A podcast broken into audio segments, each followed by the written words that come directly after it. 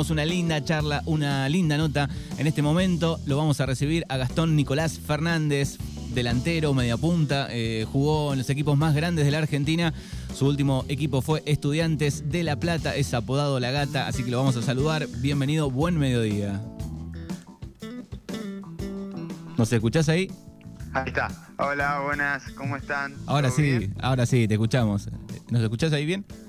Sí, sí, ya los escucho bien. Buena presentación, pero ya no soy más delantero. Me, me- me hubiese encantado seguir siendo delantero, pero ya no puedo. Bueno, eh, es un, un pedacito de la presentación, hay muchísimo en, en la historia de, de- de Gastón, eh, nacido en Avellaneda, ¿no? Así es. Bien, en y, y cómo fue un poco esa, esa infancia ahí en, en Avellaneda? Un poco el barrio, eh, ¿había un lugarcito para ir a jugar a la pelota de niño? Sí, totalmente diferente a la que puede llegar a tener hoy mi hijo y, y- muchos chicos, ¿no? Yo creo que eh, en esa infancia, en, mi época, era estar todo el tiempo pendiente de, un picadito o de, o de estar ahí alrededor de la plaza, hacer los arcos con, con dos cascotes y estar jugando todo el día al fútbol, ¿viste? Entonces, nada, tengo los mejores recuerdos, me crié con la pelota, eh, era lo único que me importaba y, y bueno, eh, la verdad que la pasé muy bien eh, y, y siempre con el sueño de, de poder hacer una carrera como futbolista profesional. A los 12 años eh, eh, fuiste a las divisiones inferiores de, de River, ¿no? ¿Es así? Mira, em, sí, en realidad tuve un paso previo por las infantiles de Huracán eh, y, y de ahí un grupo inversor me compró siendo chiquito, con 13 años me llevaron a, a la novena división de River y a partir de ahí hice todo mi, mi, mi camino en, en el fútbol juvenil y en inferiores en, en River, ¿no? Hasta debutar en primera. Y hasta ese momento, eh, digamos, tu familia te apoyaba cuando tenías 13 años y aparece esa oportunidad, digo, eh, siempre para adelante la familia. Sí, 100%. Tuve, tuve la, la mala fortuna eh, de perder a mi papá cuando era, era muy chico, tenía 10 años. Y, y eso fue más allá del dolor, que, que bueno, que nunca lo pude superar. Yo creo que fue un motor como para poder conseguir ese, ese sueño y, y ese anhelo que yo tenía de, de ser pro- jugador profesional, no solamente por eh, lo que significaba el fútbol para mí, sino también para poder eh, ayudar a mi vieja, a mi hermana, eh, a mis abuelos, a mi familia en sí. Nosotros somos una familia muy unida.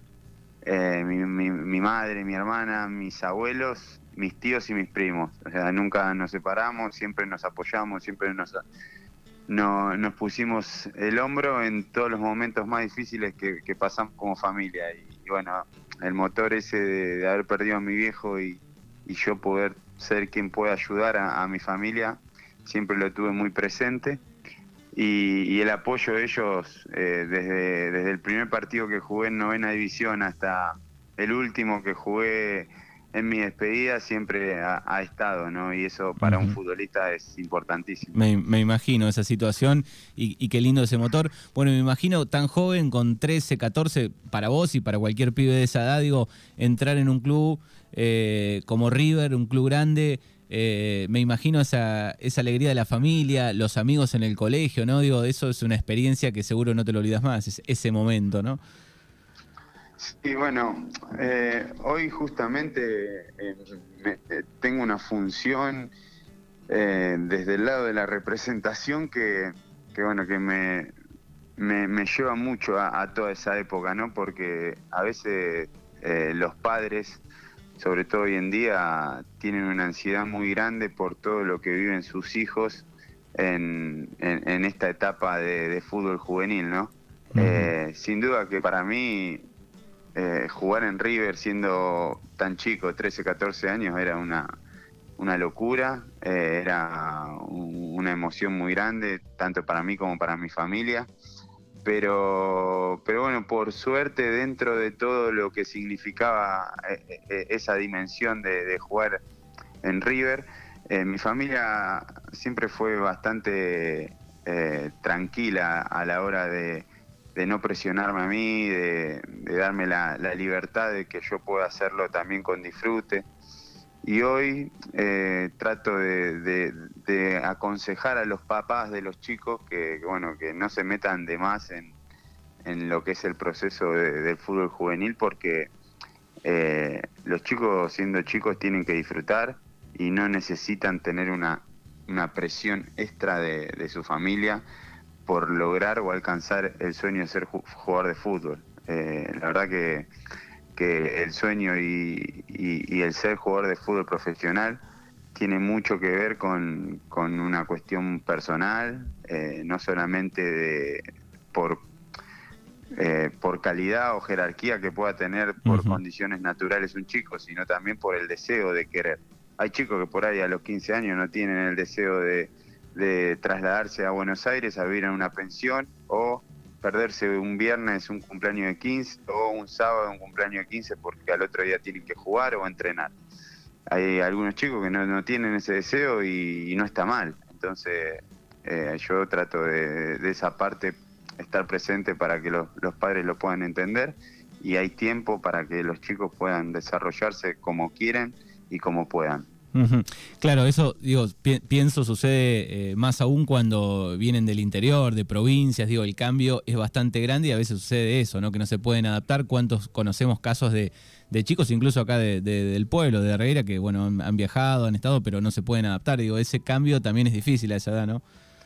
Sí, porque bueno, que no dejas, no dejan los chicos de tener eh, una edad de adolescentes y, bueno, y es difícil, eh, o sea, prepararse o pensar en el futuro cuando sos tan chico y, bueno, y hay situaciones que, bueno, que es normal que te den ganas de también poder atenderlas, no sé, a los 15 años eh, por ahí hay chicos que quieren estar con sus amigos del pueblo, no se quieren alejar de su familia y bueno, pero el, fútbol ahí está la parte donde para muchos es un privilegio, para muchos es eh, algo fácil, pero tiene eh, requiere mucho esfuerzo, no solamente cuando estás en primera división o sos jugador profesional, sino todo lo que transitas hasta llegar a, ese, a logro que vamos a ponerle que es ser jugador profesional.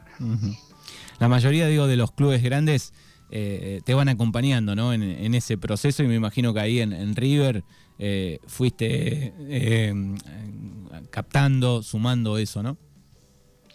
Sí, sí, la, realidad es que en mi época por ahí había, había dificultades, no es como quizás hay ahora, hoy ya está mucho más instalada la parte psicológica, la parte nutricional, eh, la, hay, hay, hay, otro, hay otro concepto de formación.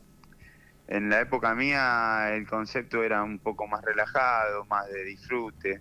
Hoy ya los chicos de, divisiones juveniles eh, están muy cerca de lo que es el manejo de, o de un entrenamiento de un jugador profesional. Porque la evolución del fútbol eh, es muy mm, mm, es muy continua y rápida a la vez y, los chicos necesitan estar lo más rápido posible eh, preparados para cuando llegue el momento de, dar el salto a primera edición. Entonces, eh, yo creo que es diferente, pero sí, el acompañamiento los clubes los tienen y algunos más, algunos menos, pero en definitiva, eh, para mí el fútbol es un es un camino interesante para los chicos porque bueno te da también relaciones y te pone en un contexto de, deporte y de, amistad y, de equipo que, que bueno que siempre está bueno tenerlo como opción para todos los chicos. Bueno, River, después pasaste por Racing también 2003-2004, volviste a River 2004-2005 y ahí te fuiste a México 2005-2006. Quiero puntualizar ahí ese cambio, ¿no? De, estar en, digamos, en, el Buenos Aires, en tu lugar, de, bueno, de levantarte, ir, pero ahí hay un cambio ya eh, cuando el jugador eh, se, va, se va al exterior, digo, ahí hay un cambio importante. Tenés que adaptarte a una ciudad nueva, a todo nuevo prácticamente, ¿no? Sí, sí, bueno, yo fui un poco, eh, a, muchos les cuento que yo más o menos fui proyectando mi carrera hacia donde quería y hacia donde me imaginaba y hasta donde yo creía también que, que, podía lograrlo, ¿no? O sea, siendo un jugador que por ahí no tenía pasaporte para jugar en, en Europa, eh, yo, qué sé yo, buscaba siempre alternativas donde me gustaría jugar, países que quería conocer y equipos en los que me gustaría también vestir esas camisetas. Bueno, fui logrando la mayoría de, lo que, la mayor parte de mi carrera, todo lo que, lo que fui viviendo fueron objetivos que, he tenido. El pase a, el, paso por México para mí fue maravilloso, era mi primer salida de Argentina. Eh, me encontré en un, país que, bueno, que la pasé muy bien, conocí gente que me ayudó mucho, un fútbol que me, me encantó, pero también fui siempre de esas personas o esos jugadores que eh, tenía esos momentos que, quería regresar a, nuestro fútbol. Yo me siento un jugador o que fui un jugador muy del fútbol argentino.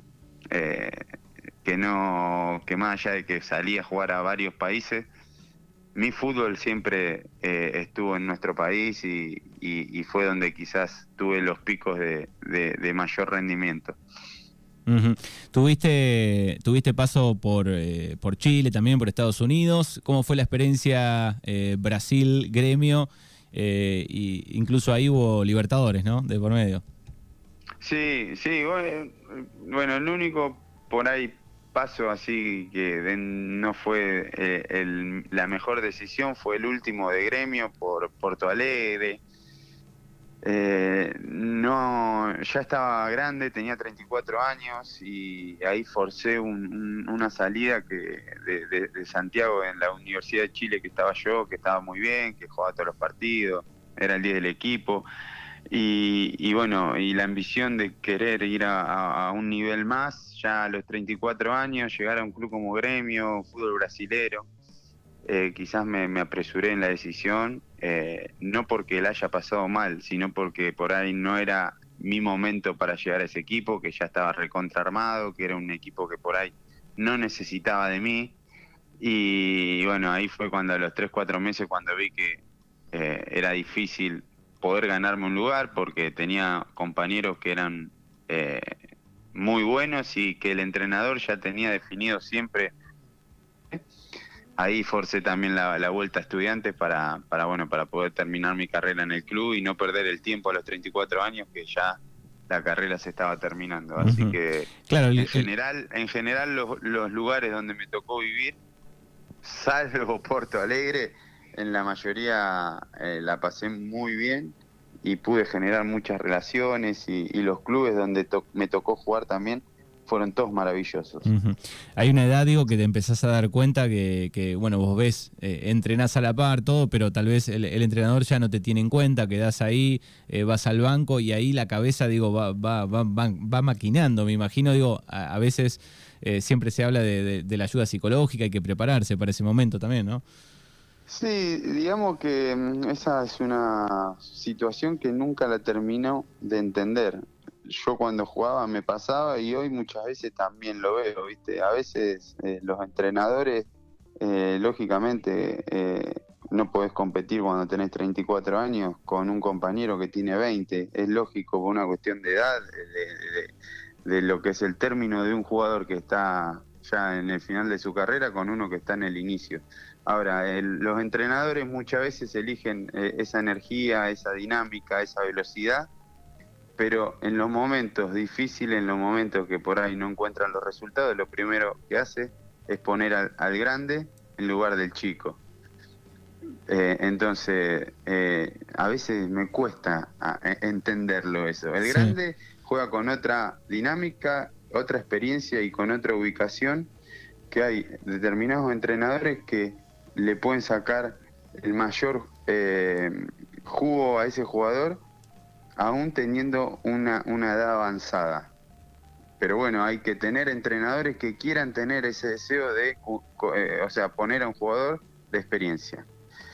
Es difícil, es brusca la, última etapa del jugador. Hay que tener eh, la suerte de encontrarse con entrenadores que eh, quieran, que quieran tener en su equipo jugadores de experiencia. Así que nada, la sufrí un poco, pero, pero bueno, yo también sabía hasta dónde y cómo iba a terminar mi carrera. Siempre fui muy consciente de que, de que en algún momento se terminara y me fui adelantando también eh, en cómo quería continuar mi carrera cuando terminé de jugar. Entonces, más allá del, no, la, sufrí tanto. Sí, más allá del, disfrute de, jugar al fútbol en sí, digo, bueno, es un trabajo, ¿no? Uno ve, eh, es un entrenamiento diario, duro, digo, eh, es un trabajo, ¿no? Sí, sí, porque no, no solamente es un trabajo, sino que hay un montón de situaciones que por ahí el hincha o la gente no ve. Eh, en, mi caso y en la gran mayoría de los casos de los futbolistas, yo te aseguro que no hay un día que no entrene o no juegue con algún dolor. O sea, siempre hay un dolor de una contractura o un dolor, no sé, en la rodilla y el jugador se mete una, inyección o se toma un antiinflamatorio y continúa y a veces entrena con frío y los huesos le cuesta entrar en calor y duelen. Entonces es un esfuerzo muy grande eh, y, bueno, y a veces eh, las críticas y los cuestionamientos hacia el futbolista eh, son demasiado grandes con, con todo lo que tiene que vivir un futbolista, más allá de que después puedan decir que gana bien, que esto, que el otro. Es, tiene sus cosas buenas y sus cosas difíciles de llevar. el, tema es cuánto absorbes, cuánto mirabas, ¿no? Eh, hace veinte y pico de años atrás tal vez no había tantas redes sociales, digo, pero hoy se hace difícil que un jugador eh, no se entere en algún momento, ¿no? No vea, no consuma. El jugador, el jugador ve todo. Y si no ve, le cuentan. Se entera, por un amigo o por, o por un familiar. O sea, o sea, es mentira, eso no existe que un jugador se puede abstraer de todo lo que es el contexto exterior de, los medios, de las redes sociales. No, no existe. El jugador se entera de todo, algunos la, llevan mejor y algunos eh, entran en pozos difíciles de salir y bueno, ahí está, viste, eh, cómo lo acompañan a ese jugador, la familia, los amigos, los representantes, sus compañeros. Em, pero bueno, eh, es, eh, no, no, no, pongo, no pongo la carrera como algo durísimo y de sufrimiento, porque tiene muchas cosas lindas de ser jugador de fútbol. Hoy yo si tuviese que reiniciar mi vida, quisiera volver a ser jugador de fútbol. Lo volverías a hacer pero hay un montón de cosas que, que no se ven que el jugador sí la sufre. Tuviste muchísimos entrenadores. Eh, ¿cuál, ¿Cuál es el mejor que tuviste? Que decís, este fue eh, mi gran entrenador. Sí, tuve, sobre todo la última parte de mi carrera. La última parte de mi carrera tuve entrenadores eh, tremendos. Yo siempre saco de, de, esa de esa nómina Alejandro Sabela, pues Sabela fue, fue lo más grande, pero en todo concepto, no solamente como un entrenador, sino desde lo humano. Pero mi mejor entrenador, el que yo realmente eh, sentí que me, me, hizo ver el fútbol de otra manera, fue Gabriel Milito. También tuviste a... Tuve a BKCS, a Nelson Vivas. ¿A, Ramón? Ramón, a Ramón lo tuve en el 2007 saliendo campeón con San Lorenzo. De, la, de la, vamos a ponerle, de la vieja escuela tuve a todos. Tuve a Pasarela, tuve al Tolo Gallego, tuve a Miguel Russo, tuve a claro. Merlo. O sea, tuve a todos los entrenadores. Pero si yo te digo un entrenador que me hizo ver algo diferente y me enseñó eh, cosas que nadie me enseñó fue eh, Gabriel Milito. Qué bien. ¿El gol más importante eh, Viste, me quedo, siempre eh, tengo que nombrar el mismo por lo que fue el gol en la final de la Copa Libertadores, eh, lo que significó, pero tengo por suerte muchos goles que, que, me han quedado, viste, ahí en la retina y en el recuerdo como, como algo importante. Bien, estás hablando del, del gol del empate, ¿no? Del empate de Copa Libertadores y en la final. Y después, bueno, tuve suerte de hacer goles en los clásicos, en la mayoría de los clásicos que jugué, en partidos importantes, así que nada, soy un privilegiado de, todo lo que me tocó vivir con el fútbol. Bien, y la, despedida fue el año pasado, ¿no? Si, estoy bien, 2022 en, en esa eh, fiesta de campeones, ¿no? Sí, la despedida fue el 2022. Eh, bueno, yo me retiré en, pandemia, apenas comenzó la pandemia, ahí me di cuenta que ya no tenía fuerzas para o ganas de, seguir entrenándome solo y sin con la incertidumbre de no saber cuándo iba a volver el fútbol y encima sin gente, entonces decidí ahí terminar. Y bueno, me, en, todo el transcurso de esos años siempre fui pensando en, tener un partido eh, como para despedirme del hincha que, tanto cariño me había dado, sobre todo el hincha estudiante. Me siento muy querido por todos los hinchas de, los clubes por donde me, donde me tocó jugar, pero bueno, estudiante para mí es, especial, es mi casa, es el lugar que, por ahí me pude identificar, entonces necesitaba tener ese, esa despedida con el público y bueno, por suerte lo, pude cumplir. Verón, ¿qué onda? Verón, eh, nada, eh, tengo una relación con él muy fuerte, eh, la verdad que, nos queremos mucho, más allá de que no tenemos un día a día que nos estemos llamando, pero, pero bueno, sé que está siempre para lo que yo necesite y, eso para mí es importantísimo. Bien, hay un momento eh, destacado eh, que tiene que ver con ese partido donde te, te agarraste con el Diego. ¿Cómo fue eso? ¿Cómo lo ves hoy con el paso del tiempo? Sí, bueno, me es una, una pregunta muy habitual en todas las notas que me hacen. Eh, nada, es algo que, bueno, que quedó ahí como una anécdota, una anécdota que no me, no me llena de orgullo pero, pero bueno, que me pasó y, que traté de, resolverla en ese momento con la mayor naturalidad posible, eh, entendiendo de que yo estaba defendiendo mi equipo y él estaba defendiendo a su equipo. Eh, después del partido, automáticamente lo primero que hice fue aclararle que, bueno, que eran cosas que quedaban en el partido y nada más. Y, ahí para mí había terminado. Eh, así que nada, eh, una lástima todo lo que bueno lo que sucedió después con él eh, es triste es uno de los grandes eh, jugadores de la historia del fútbol mundial y, bueno siendo argentino todos yo creo que, nos puso muy triste esta noticia del final que tuvo estamos hablando con Gastón Fernández la gata Fernández en este jueves de Mañanas Urbanas y relacionado un poco a eso nosotros, bueno, por lo menos acá no sé si no charlamos nunca con un jugador profesional. Eh, cuando vemos en los partidos eh, que hay una amarilla, una roja, eh, y, cómo el jugador ciegamente a veces va a protestar, digo, en ese momento se te nubla absolutamente todo, digo, en, algunos casos, ¿no? Digo, y uno dice, bueno, pero ¿por qué va a protestar sabiendo lo que puede pasar? Te sacan una amarilla, te pueden sacar otra más y te vas afuera, digo, hay un momento del partido ahí que cuando estás caliente, estás caliente, ¿no? Sí, primero no hay medidas, o sea, uno defiende lo suyo y, bueno, y cada uno tiene su escudo, su camiseta. Eh, no hay medida de, con quién te estás enfrentando. Y después pasan cosas dentro de la cancha. Que no se ven. Eh, obviamente eh, el hincha no tiene cómo saberla. O sea, yo ese día en el clásico que me termino que termino con esta situación con Diego, o sea, yo termino enojándome y haciendo un quilombo bárbaro porque el jugador de gimnasia le pega una trompada a un compañero mío que era Mateo Retegui. Entonces ahí yo me empiezo a pelear por defender a mi compañero, me empiezo a pelear con el jugador de gimnasia y ahí se arma todo como si yo hubiese sido el que inició el problema, ¿viste? Esa, esa situación que pasó desapercibida porque lo, lo, lo, que vendió y lo que se notó más fue mi, mi, discusión con Diego.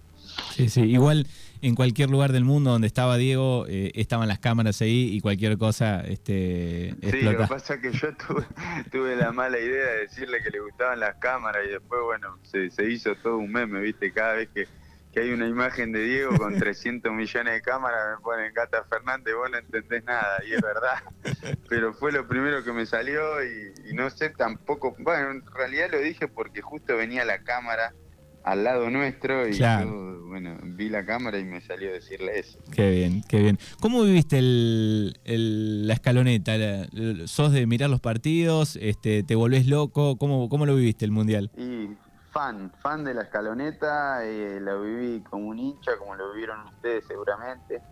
Eh, fue un, yo creo que fue un mes donde eh, vimos o sentimos una unión eh, como país que, difícilmente la hayamos tenido eh, en otro momento.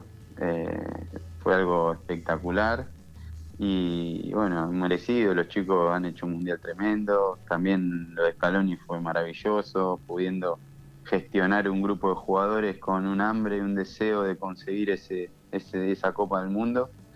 Y nada, ojalá lo podamos sostener el mayor tiempo posible todo lo que está viviendo la selección porque es muy bueno eh, no solamente para el país sino también para nuestro fútbol y cada vez que juegue la selección va a ser una fiesta, se va a parar el país y eso obviamente que está buenísimo. ¿Mirás más partidos? Ayer, por ejemplo, 4 de la tarde, miraste el Manchester City, Real Madrid.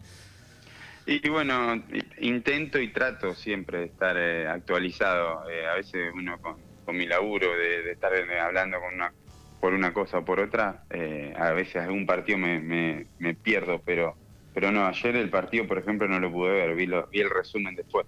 Claro, sí, sí. Bien, eh, última pregunta. Eh, hay una unión, su corazoncito tiene que ver con, con Darregueira. Eh, le, vamos a preguntar. Acá alguien dice: ¿Es cierto que va a venir a jugar argentino? Preguntan. Mm. Club aquí.